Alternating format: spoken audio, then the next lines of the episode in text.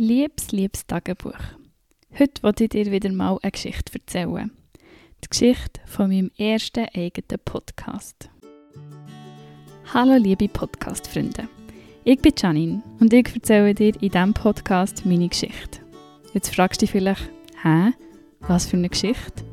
Und so simpel wie es klingt. Ich erzähle dir die Geschichte, die das Leben schreibt.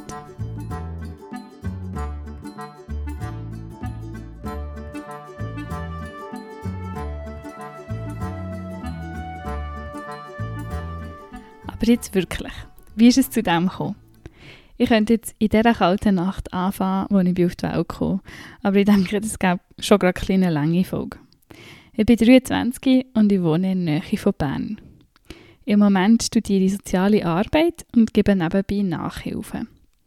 Jetzt hast du schon mal ein erstes Bild von mir, wenn auch nur ein sehr oberflächliches.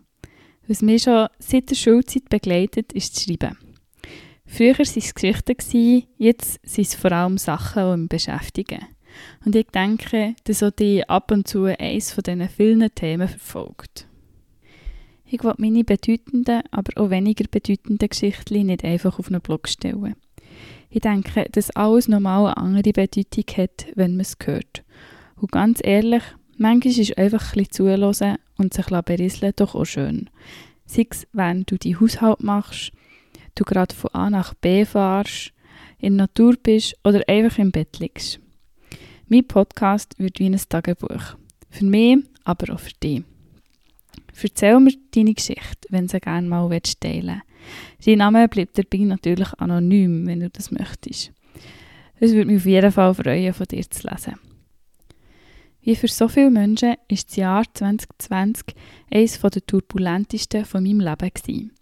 In diesem Jahr habe ich mich das erste Mal mit Krankheit und Tod auseinandersetzen. Und ich bin bis heute noch dran. In diesem Jahr hatte ich aber auch ein paar der schönsten Momente in meinem Leben. Und in diesem Jahr habe ich mich mit der psychischen Gesundheit von meinem Umfeld und von mir auseinandergesetzt. Immer wieder bin ich verwundert, wie wenig über Sachen geredet wird, die irgendwann in jedem einzelnen Leben werden vorkommen. Ja, manchmal macht es mich sogar hässig. Und genau darum wollte ich nicht mehr weiter schweigen. Ich wollte reden für alle Betroffenen. Ich wollte reden für alle Angehörigen. Ich wollte reden für alle, die sich damit auseinandersetzen Und nicht zuletzt wollte ich reden für mich. Und umso schöner wäre es, wenn du dabei zuhörst.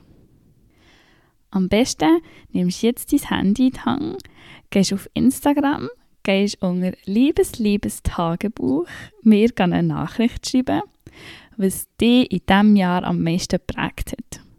Abgesehen von Corona. Und am besten erzählst du mir auch noch von deinem allerschönsten Moment. Ich würde mich auf jeden Fall freuen, von dir zu lesen. Und bis zum nächsten Mal wünsche ich dir ganz viel Liebe und ganz viele Momente, wo du dafür kannst dankbar sein kannst.